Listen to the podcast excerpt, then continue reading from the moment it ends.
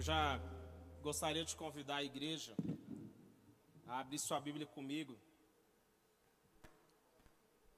no livro de 2 Samuel, capítulo de número 16. Se você tiver com sua Bíblia, abra. 2 Samuel. E aí, meu querido? 2 Samuel, capítulo de número 16, a partir do verso de número 5. Se você tiver aí com sua Bíblia, quiser acompanhar, quem achou, diga assim, amém. Quem não achou, ela me espera.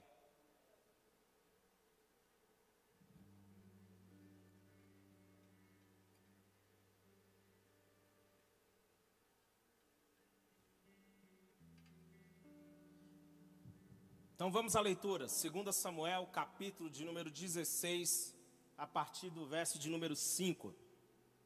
Chegando o rei Davi a Baurim, um homem do clã da família de Saul chamado Simei, filho de Gera, saiu da cidade proferindo maldições contra ele. Ele atirava pedras em Davi e em todos os conselheiros do rei, embora todo o exército e a guarda de elite estivessem à direita e à esquerda de Davi. Enquanto o amaldiçoava, Simei dizia: Saia daqui, saia daqui, assassino, bandido. O Senhor retribui a você todo o sangue derramado na família de Saul, em cujo lugar você reinou. O Senhor entregou o reino nas mãos de seu filho Absalão. Você está arruinado porque é um assassino. Então Abissai, filho de Zeruia, disse ao rei: Por que este cão morto amaldiçoa o rei, meu senhor? Permita que eu lhe corte a cabeça. Mas o rei disse: Que é que vocês têm com isso, filhos de Zeruia? Ele me amaldiçoa porque o Senhor lhe disse que amaldiçoasse Davi. Portanto, quem poderá questioná-lo? Disse então Davi a Abissai e a todos os seus conselheiros: Até meu filho, sangue do meu sangue, procura matar-me. Quanto mais este benjamita, deixe-no em paz, que amaldiçoe, pois foi o Senhor quem mandou fazer isso. Talvez o Senhor considere a minha aflição e me retribua com bem a maldição que hoje recebo. Verso de número 13: Assim Davi e seus soldados prosseguiram pela estrada, enquanto Simei ia pela encosta do monte no lado oposto, amaldiçoando e jogando pedras e terra. O rei e todo o povo que estava com ele chegaram exaustos ao seu destino e lá descansaram. Amém? Somente até aí, quero convidar você a fechar seus olhos, fazemos mais uma oração. Pai, nós queremos clamar ao Senhor nesse momento para que essa palavra, ó Deus, assim como ela queimou no meu coração durante semanas, eu peço que nessa noite ela venha ao encontro dos corações do, daqueles que estão aqui, que possamos receber de Ti, receber mais da Tua palavra, em nome de Jesus. Posso ouvir um amém? Queridos, Davi, ele é um dos personagens, um dos principais personagens da Bíblia. Eu, na verdade, eu tenho frequentemente pregado muitos dos salmos que Davi escreveu. E ele escreveu pelo menos 74 salmos. Ele é considerado por muitos, na verdade, o maior rei que Israel teve. E é interessante nós pensarmos nesse aspecto, por que, que Davi foi o maior rei que Israel teve? Não a, por questão de grandeza do reinado em si, mas mais pelo pacto que Deus fez com ele. Quando Deus vira para ele e fala assim: Eu vou te estabelecer, vou estabelecer a sua dinastia, vou estabelecer a sua casa, sempre haverá um descendente seu no trono. Então nós vemos que Jesus vai vir dessa linhagem, para que essa palavra se cumprisse sobre Davi, que haveria sempre um descendente dele no trono. Essa palavra ela vai encontrar plenitude justamente na pessoa de Jesus, que é aquele que está sentado no trono. Amém ou não amém? Quantos entendem isso? Mesmo depois de conquistar o reino, porém, Davi, ele tinha muitos conflitos familiares. Davi, ele tinha um grave problema no seu seio familiar. Davi, apesar de ser um homem que nós podemos ter como modelo, como referencial, um homem que nós podemos nos espelhar pela coragem que demonstrou quando ainda menino, foi lá e desafiou Golias, por ser um homem que liderou Israel em, em várias batalhas, por ser um homem que nós conhecemos como homem segundo o coração de Deus.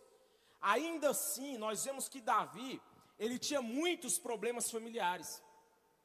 Tudo isso começou justamente quando Davi deveria ter ido para a guerra, e a Bíblia vai dizer que ele ficou no seu palácio.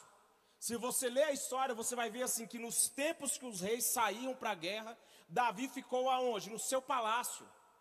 E quando ele fica no palácio, ele vê uma mulher tomando banho, ele deseja aquela mulher, ele manda chamar, depois ele se deita com aquela mulher, a, a, ele vai cometer um pecado grave por conta disso. As atitudes de Davi então começam a mostrar que ele estava numa posição muito confortável. Agora Davi vai cometer um pecado, ele vai mandar matar o esposo de Batseba, a mulher vai engravidar e a Bíblia vai falar que essa é a primeira perda que Davi vai ter no seu âmbito familiar, quando o filho que ele tem com Batseba morre. E a Bíblia diz lá em 2 Samuel, no capítulo 12, versos de 16 a 18, que Davi implorou a Deus em favor da criança. Ele jejuou, entrando em casa, passou a noite deitado no chão. Os oficiais do palácio tentaram fazê-lo se levantar, mas ele não quis comer, ele se recusou. E depois de sete dias a criança morreu. Mesmo Davi tendo jejuado, mesmo Davi tendo buscado, houve uma consequência.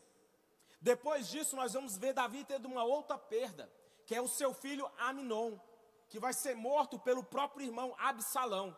Depois de que? Que Aminon violentar a própria irmã. Ele violenta a irmã, e a Bíblia vai falar, esse texto me chamou muita atenção, capítulo 13, se você tiver com sua Bíblia, eu sugiro que você fique com ela aberta para você acompanhando os textos que nós vamos ler. Ele, no verso de número 13, capítulo de número 13, perdão, verso de número 20, diz assim: Absalão, seu irmão, lhe perguntou: Seu irmão Aminon lhe fez algum mal? Ele perguntando para a irmã. Então ele diz: Acalme-se, minha irmã, ele é seu irmão, não se deixe dominar pela angústia. E Tamar, muito triste, ficou na casa de seu irmão Absalão. Ao saber de tudo isso, o rei Davi ficou furioso. E Absalão não falou nada com Aminon, nem bem nem mal, embora o odiasse por ter violentado a sua irmã.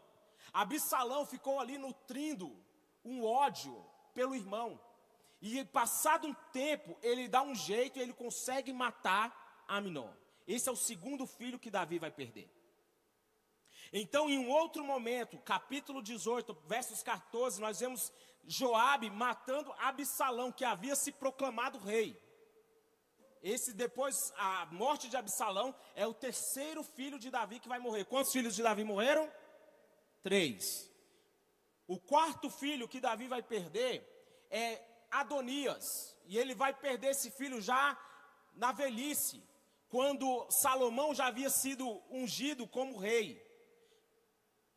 Então, Salomão tinha sido ungido como rei, Adonias tinha tentado dar um golpe de Estado, ser ungido, se, se proclamou o rei no lugar de Salomão, ele havia se adiantado, não falou nada com o pai, simplesmente falou lá, agora eu sou o rei, preparou tudo, se juntou com Joabe, Joabe era um homem muito astuto, e ele agora se proclama rei, mas por causa de um pedido em particular, que Adonias vira para Batseba e fala assim, você sabia que o reino era para ser meu, Agora que o reino não é meu, eu vou te pedir uma coisa. Me dê a concubina do meu pai, a mulher que a menina que era virgem, sunamita e que se deitava com Davi para aquecê-lo. Davi não teve relações com ela, mas ela tinha o cuidado, ela cuidava de Davi na velhice. Então ele pede essa mulher para Batseba, e Batseba então direciona o pedido até Salomão, e Salomão fica indignado e fala assim: Hoje mesmo Adonias vai morrer. Esse é o quarto filho de Davi que morre. Então nós vemos que a família de Davi era uma família muito atribulada. A família de Davi era uma família muito cheia desses embates, dessas brigas políticas, brigas por poder. No capítulo 1 do livro de Reis, a Bíblia vai falar assim que Adonias, cuja mãe se chamava Ragite, tomou a dianteira e disse: Eu serei o rei ele providenciou uma carruagem, cavalos, além de 50 homens que correram à sua frente. Olha esse texto. O seu pai nunca o havia contrariado. Nunca lhe havia perguntado por que você age assim. Adonias também tinha uma boa aparência, havia nascido depois de Absalão. A Bíblia está dizendo aqui que Davi não tinha uma atitude de confrontar os filhos. Davi não tinha uma preocupação em trazer correção, em corrigir a rota, em co colocar as coisas no lugar. Nós vimos que havia muita, muitas coisas mal resolvidas, casos de família começou aqui. A família de Davi era muito perturbada. Eu quero que você entenda isso. Eu acho interessante, como eu citei anteriormente, o que que me chama a atenção, que esse homem, que não, não foi um pai tão bom assim, apesar disso tudo, apesar dessas falhas, ainda assim é o homem que Deus expressa, um homem segundo o meu coração. E por que que isso me chama a atenção? Eu já falei isso aqui várias vezes. A Bíblia ela não cria mitos em torno dos nossos referenciais de fé. Nós olhamos para os nossos referenciais de fé, um homem como Davi, e vemos que, como nós, ele também tinha problemas, sim ou não? Como nós, Davi tinha coisas na casa, dentro da casa dele, que não estavam bem, como nós, como muitos que estão aqui hoje. Como muitos, Davi tinha problema com, na educação dos seus filhos. Como muitos de nós, Davi enfrentou perseguições, injustiças, mas ainda assim, esse homem, com essas debilidades, com esses problemas, com essas coisas que ele tinha que tratar, ele é o homem que Deus falou assim: nele, a minha vontade, eu, ele cumpriu o propósito, ele serviu a geração dele, ele é um homem segundo o meu coração. Os nossos referenciais de fé são esses. E por que isso? Porque Deus não está procurando pessoas perfeitas. Porque ele não vai encontrar. Mas sabe que Deus está procurando nesse tempo? Pessoas acessíveis. Deus está procurando pessoas quebrantadas, pessoas que Ele pode falar assim: nesse a minha vontade vai se cumprir. Achei o meu servo Davi. Deus havia encontrado Davi, mesmo com essas falhas, Deus encontrou Davi. Ei, mesmo com suas falhas, Deus quer encontrar você essa noite. Deus quer usar você, Deus quer fazer de você um instrumento nas mãos dele. Esteja acessível. Agora, contextualizando o, que nós, o texto que nós lemos. Absalão, ele mata Aminon para vingar a sua irmã que havia sido violentada. Quantos acompanharam a leitura? Foi isso que nós lemos? Ele matou para vingar. Então Davi, é interessante isso que as fake news começaram lá. Davi é vítima de uma fake news. No capítulo 13, diz assim que os homens de Absalão mataram Aminon, obedecendo às ordens dele. Então todos os filhos do rei montaram em suas mulas e fugiram. Então, estando eles a caminho, chegou a seguinte notícia ao rei: Absalão matou todos os teus filhos. Olha essa notícia. Davi recebe essa notícia, a Bíblia vai falar que ele vai rasgar suas vestes, todos que estavam com ele vão rasgar as vestes. Por quê? Porque é uma notícia que choca. Imagine, você recebe uma notícia desse jeito: a, seus filhos todos morreram. As fake news começaram lá. Então a Bíblia vai falar que depois disso, Absalão vai fugir. Absalão vai fugir e vai ficar três anos em Jesus. Ele foge e Joabe, que era, como eu disse, que era um homem muito astuto. O que que Joabe vai fazer? Ele percebe que o rei sentia falta de Absalão, então ele o convence a trazer de volta para Jerusalém. Passados três anos, fala comigo, três anos. Três anos que ele ficou como fugitivo. A Bíblia diz então que ele volta para Jerusalém, mas a ordem de Davi foi, sabe, ele vai ficar na casa dele.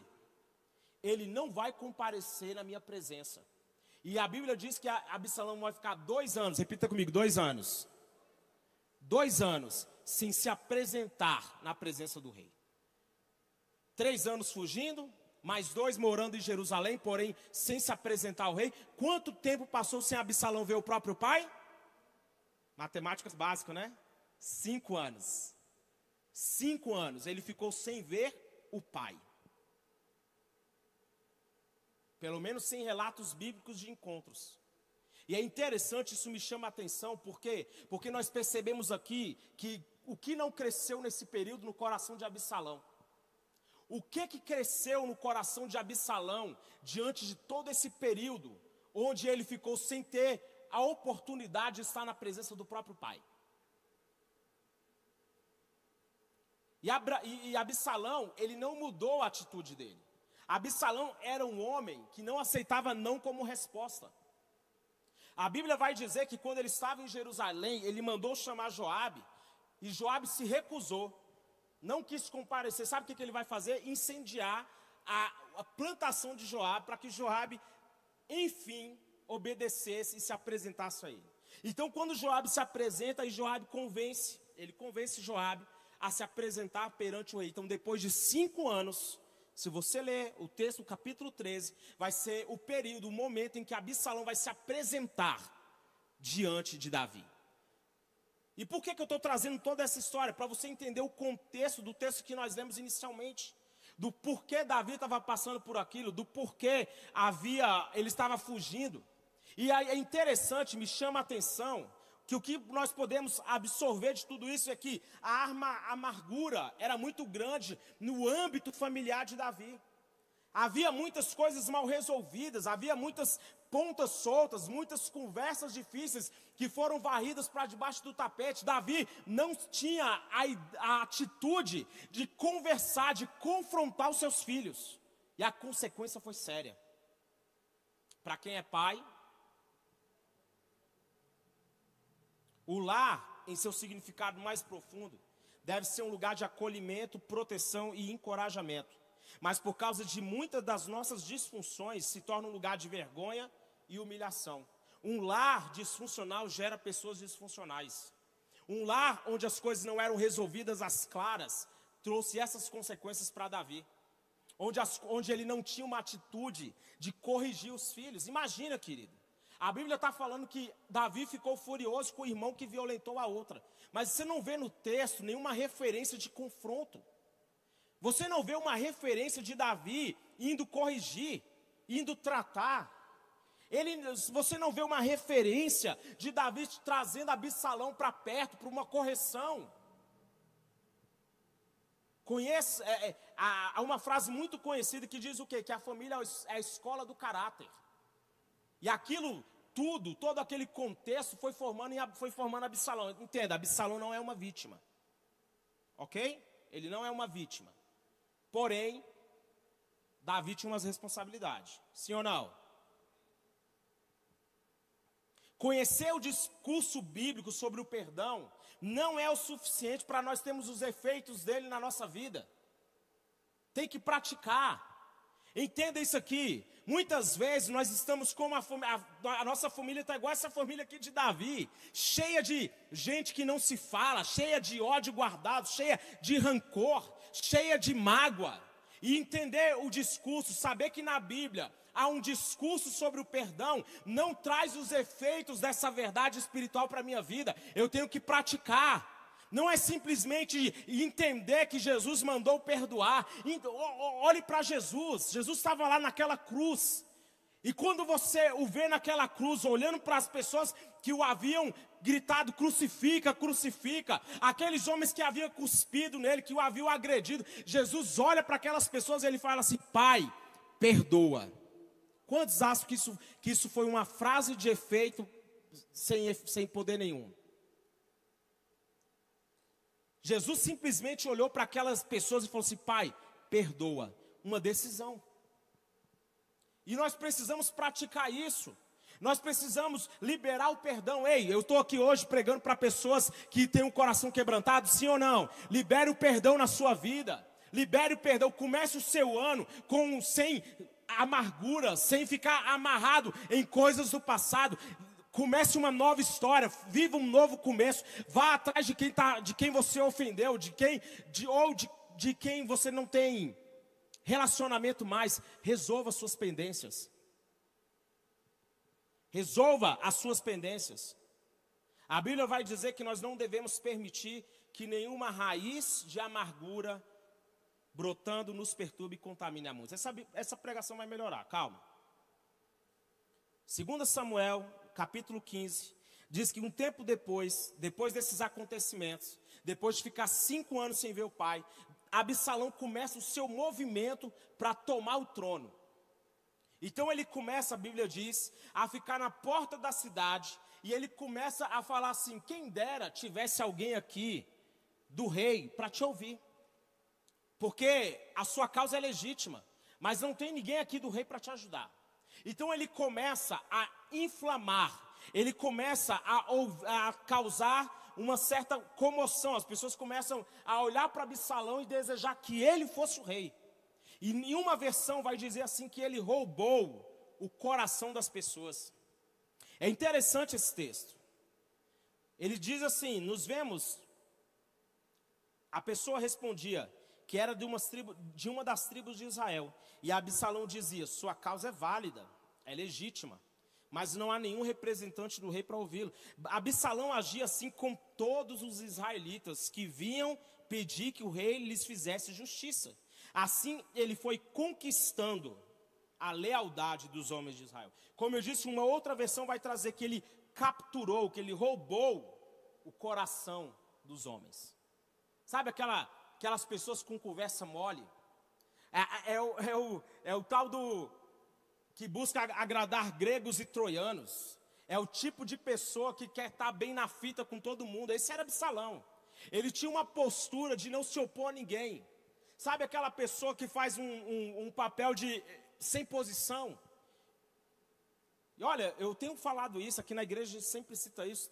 O cristão tem que ser posicionado, irmão. Cristão não pode ser politicamente correto.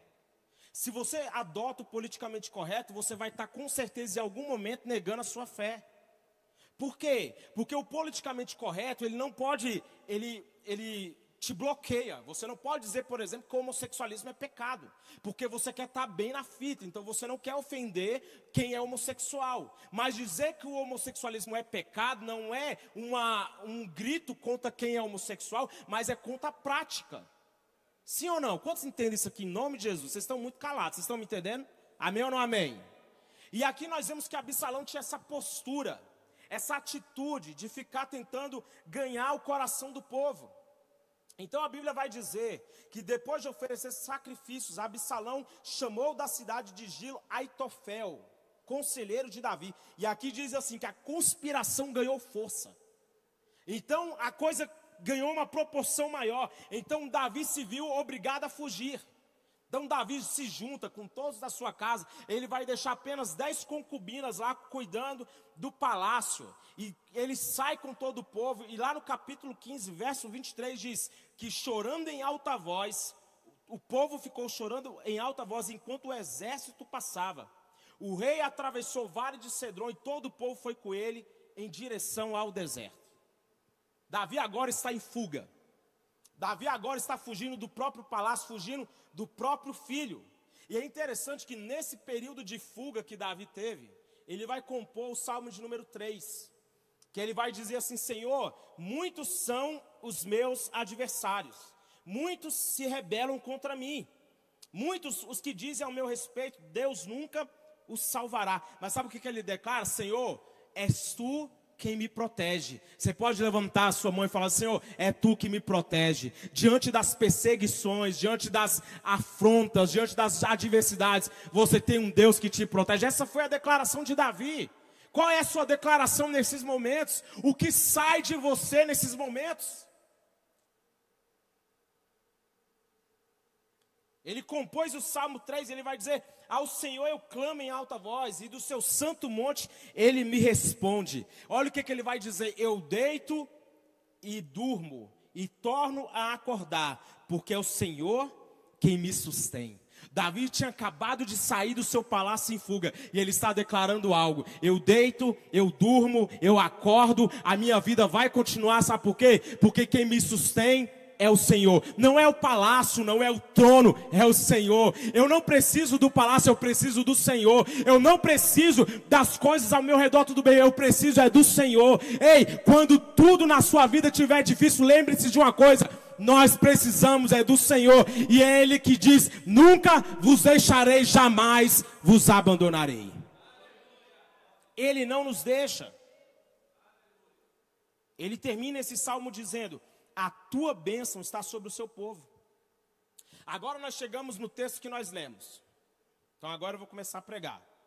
Davi, um homem chamado Simei, do clã de Saul, se levanta. Enquanto Davi estava fugindo com o povo, aparece esse homem chamado Simei.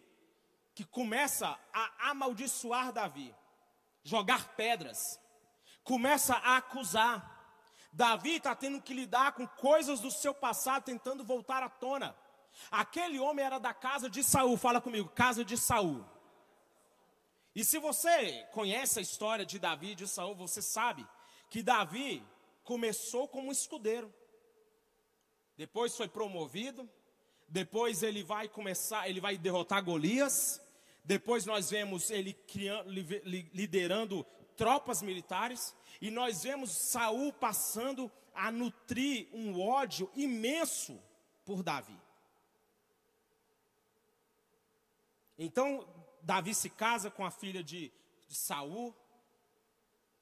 E chega um momento tão interessante que a, a, é, quando Saul morre, Davi é ungido rei.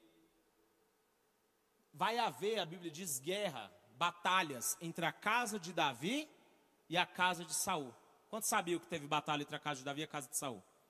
Quem lê a Bíblia aí? Glória a Deus. Eles batalharam. Então acredite, havia no meio dos familiares de Saul muito ódio em relação a Davi. Porque na visão distorcida deles, Davi era o vilão. Sim ou não? Então a Bíblia vai dizer que esse homem aparece, Simei. E esse Simei começa a acusar, jogar pedras, começa a lançar maldições. E Davi, é interessante a postura que Davi tem. E muitas vezes nós temos essas coisas do passado querendo voltar à tona. Coisas que você fez lá atrás, situações que você viveu no passado, ciclos que já eram para ter sido vencidos, mas que continuam vindo à tona.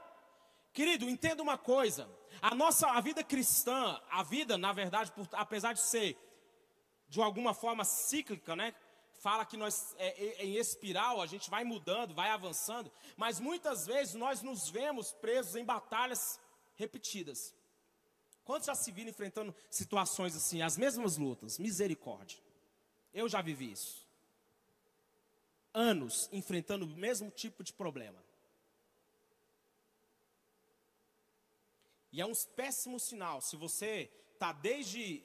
Passou-se um ano, dois, três, cinco anos. Se você ainda se vê no mesmo tipo de batalha, reagindo da mesma maneira, você pode ajoelhar e agora e orar, porque você não mudou nada. Ninguém diz amém, né? Eita. Ninguém disse amém nessa hora. O passado muitas vezes quer voltar à tona, muitas vezes nós temos que lidar com essas coisas mal resolvidas. Mas olha a resposta que Davi vai dar. Davi diz assim: Quem é que, o que vocês têm com isso, filho de Zeruê? Ele me amaldiçoa porque o Senhor disse para que amaldiçoasse Davi. Portanto, quem pode questioná-lo? Então disse Davi a Abissai a todos os seus conselheiros, até o meu filho, sangue do meu sangue, procura me matar, quanto mais esse benjamita, deixa ele em paz, que amaldiçoe, pois foi o Senhor quem mandou fazer. Davi, ele tinha uma maneira única de encarar os problemas. Ele vê essa situação, apesar do confronto, apesar da situação ser ruim, eu desafio você a aprender com ele hoje. Davi está ali sendo amaldiçoado, Davi está sendo jogado pedra nele, enquanto isso, Davi está falando assim: deixa. Porque o que ele está fazendo, eu estou vendo Deus, eu, eu, estou vendo Deus nisso. Olha que atitude, irmão. Pega, pega isso pelo amor de Deus. O homem está sendo xingado, apedrejado e ele está conseguindo enxergar Deus nisso. Ele está conseguindo discernir Deus nisso. Quem sabe o que ele está fazendo foi Deus que mandou. Mais na frente ele vai falar assim: olha, talvez o Senhor considere a minha aflição e retribua com bem a maldição que hoje eu recebo. Davi está pegando assim, mesmo diante do que está acontecendo, eu quero ver Deus nisso. Diante da luta que eu estou enfrentando, diante dessa humilhação, diante das pedras que estão sendo jogadas, eu quero ver Deus, eu quero perceber Deus, eu quero discernir que mesmo na situação mais aflituosa que eu estou enfrentando, Deus está aqui. É isso que ele está fazendo. Ele não parou, ele não se mudou para discutir com Simei. Ele não ficou tentando mudar a opinião que Simei tinha ao seu respeito. Davi simplesmente continuou. Davi simplesmente decidiu não parar. Deixa ele amaldiçoar. Deixa ele continuar tirando pedras, eu vou continuar no caminho. Eu vou continuar indo para o nosso destino. Eu tenho um lugar para ir, eu não vou parar. Quantos de nós não paramos por causa das coisas que acontecem ao nosso redor? Quantos de nós não tomamos a decisão de voltar, de olhar para trás, de recuar por causa de coisas que estão sendo lançadas contra nós? E Jesus nos advertiu disso. Vocês vão ter aflições, mas tenham bom ânimo. Querido, entenda, a atitude de Davi diante das, das situações, ele tinha uma ideia muito clara para encontrar o coração de Deus. Ele fala assim: deixa esse homem amaldiçoar, porque quem sabe Deus não vê a maldição e decide retribuir com bem. Olha que atitude que ele tem quando o filho com Batseba morre. A Bíblia diz que ele ficou lá orando, jejuando, sete dias deitado no chão, sem comer, e a criança morre. Ele orou, jejuou e a criança morreu. E quando ele percebe que os conselheiros estavam cochichando, ele vai lá e fala assim: O que, que aconteceu? A criança morreu? É, rei, morreu. Eles ficaram com medo de contar para ele. Quando Davi sabe que a criança morreu, o que, que ele vai fazer? A Bíblia diz que ele se levanta, vai tomar um banho, come e vai para o templo adorar. Ele tinha um entendimento do coração de Deus de uma maneira tão fantástica que olha esse texto. Quando essa atitude que Davi tem, a Bíblia vai falar assim, ó: Enquanto a criança ainda estava viva, jejuei e chorei. Eu pensava, quem sabe, talvez o Senhor tenha misericórdia de mim e deixe a criança viver. Mas agora que ela morreu, por que eu deveria jejuar? Poderia eu trazê-la de volta à vida? Eu iria até ela, mas ela não voltará para mim. Depois Davi consolou sua mulher, deitou-se com ela e ela teve um menino a quem deu Davi deu o nome de Salomão. E olha o que, que a Bíblia diz: O Senhor o amou. O Senhor o amou e por isso enviou o profeta Natã para dizer a Davi que o menino deveria chamar-se Gedidias. Olha o que texto: O Senhor o amou. Por que, que da Salomão foi escolhido para ser o sucessor.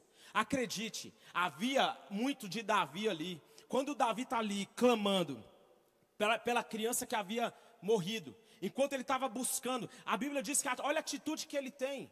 Ele não ficou, ele não se levantou do seu tempo de clamor e foi acusar Deus. Ele não foi bater na porta e dizer: para que, que eu orei? Para que, que eu jejuei? Pastor, para que, que eu estou pagando o preço? Não está adiantando.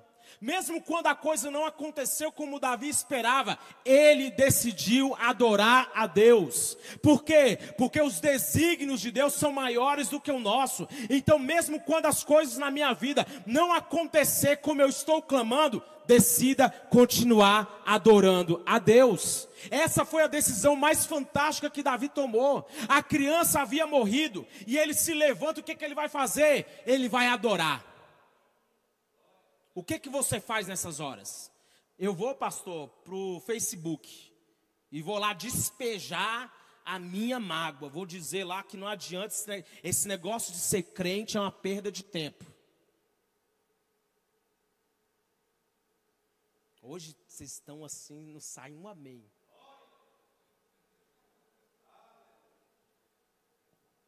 Davi, ele sabia o caminho para o coração de Deus.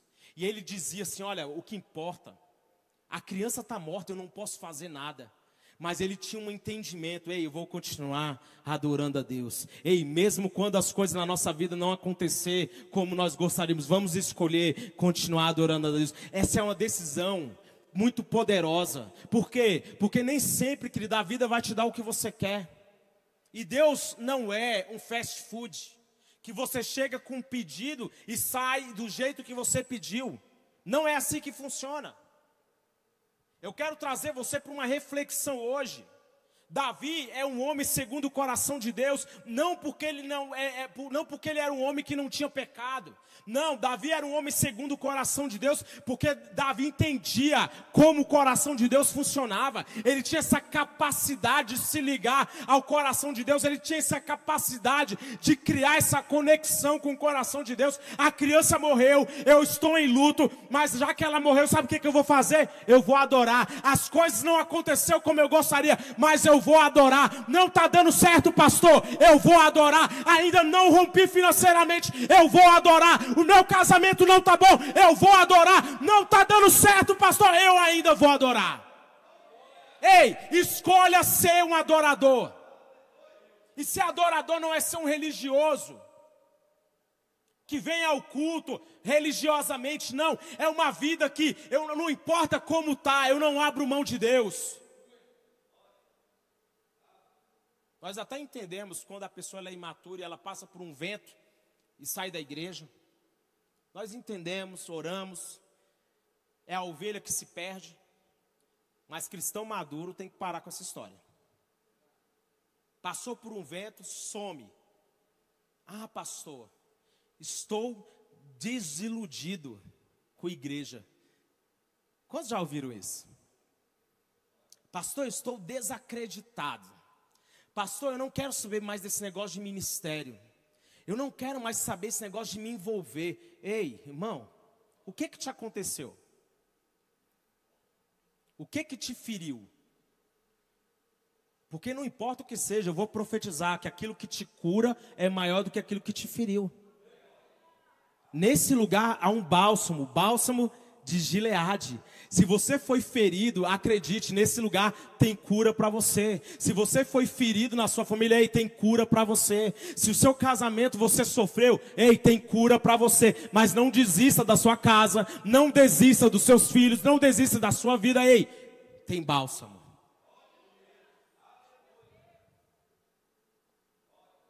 Hoje eu quero desafiar você a fazer uma oração, Senhor, eu quero percebê-lo em tudo. Eu quero notar a sua presença em tudo. O homem está lá amaldiçoando e Davi, deixa. Deus está aí. Deus está aí. Deus está vendo. Pastor, estão me acusando. Ei, Deus está aí, irmão. Por quê? Porque ele não parou, ele não te abandonou. Porque se existe uma promessa, Jesus não nos deu uma garantia de uma vida de facilidades, mas ele nos garantiu uma coisa: eu estarei com vocês todos os dias até a consumação dos séculos. Então, acredite, nem sempre vai fazer sentido, nem sempre vai ser fácil. Tem hora que vai ser com dor, vai ter tristeza, vai ter perda, vai ter luto, vai ter choro, vai ter alegria, mas uma coisa nunca vai mudar: eu estarei com vocês todos os dias. Essa é uma promessa para nós. Fala para o seu irmão assim: não pare capítulo 16, verso 13: Davi e os seus soldados prosseguiram pela estrada, enquanto Simei ia pela encosta. No monte, no lado oposto, amaldiçoando e jogando pedras e terra. Davi e seus soldados prosseguiram. Fala assim: prosseguiram. Eles não pararam. É o que eu falei. Davi não parou para tentar mudar a opinião de Simei sobre ele, falando assim: Simei, vem cá. Calma, eu conheci, eu conheci, eu conheci Saul. Não foi assim, você não conhece a história toda, amigo. Não. Davi simplesmente não parou. Em 2022, irmão, simplesmente não pare. Em 2022, nesse primeiro mês do ano, ei, não pare. Não pare, não fique tentando mudar o passado.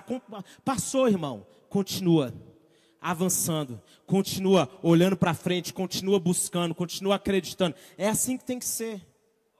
O rei Davi, o rei e todo o povo que estavam com ele, chegaram exaustos, exaustos a seu destino. E lá descansaram. Faz, faz aí, irmão, levanta a mão profeticamente e você não fala assim: você vai chegar no seu destino. Você vai chegar, na, você vai terminar essa corrida. Fala com fé, fala assim: você vai terminar a sua corrida, você vai completar a carreira, guardar a fé. Ei, continue. Davi chegou exausto, mas chegou lá. Foi que o povo estava cansado, o povo estava exausto, havia gente acusando, amaldiçoando, mas Davi chegou lá. Ei, eu quero profetizar: você vai chegar lá. Eu não sei como você está aqui hoje, se você chegou até 2022 se arrastando por causa do que aconteceu em 2021, você vai chegar no seu destino, você vai continuar caminhando. Pode estar cansado, exausto, mas existe um lugar de descanso para você. E eu quero profetizar: esse lugar de descanso é o que está lá no Salmo de número 23. O Senhor é o meu pastor, de nada eu terei falta. Em verde pastagens ele me faz repousar e me conduz a águas tranquilas. Eu quero concluir. Davi, ele teve muitos problemas ao longo da sua caminhada. Muitos. Mas ele decidiu continuar andando. Jesus, como eu disse, ele não nos prometeu uma vida sem desafios, mas ele nos prometeu a certeza da sua presença. E isso que Davi tinha, essa capacidade de enxergar Deus em tudo. Eu orei tanto, quando Deus me deu essa palavra, e eu fiquei assim, ruminando ela, eu falava assim, Senhor, que eu seja capaz de te ver em tudo. Mesmo quando as coisas não estão bem, porque nem sempre vai estar bem, né, irmão? Sim ou não? Nem sempre vão estar flores. E a gente tem que tomar muito cuidado, porque o evangelho não é uma vida, é não é esse negócio de paz amor, flores. Não é, não é isso, é, é de batalha, de guerra é de levantar todo dia, e tiver que matar um leão por dia, nós vamos matar. Nós somos cristãos, nós temos os nossos olhos na eternidade, e aqui nós estamos batalhando com as armas que Ele nos deu. Se coloque de pé comigo. Seja movido por essa certeza, Deus está comigo. Seja movido por essa convicção. Davi tinha essa convicção.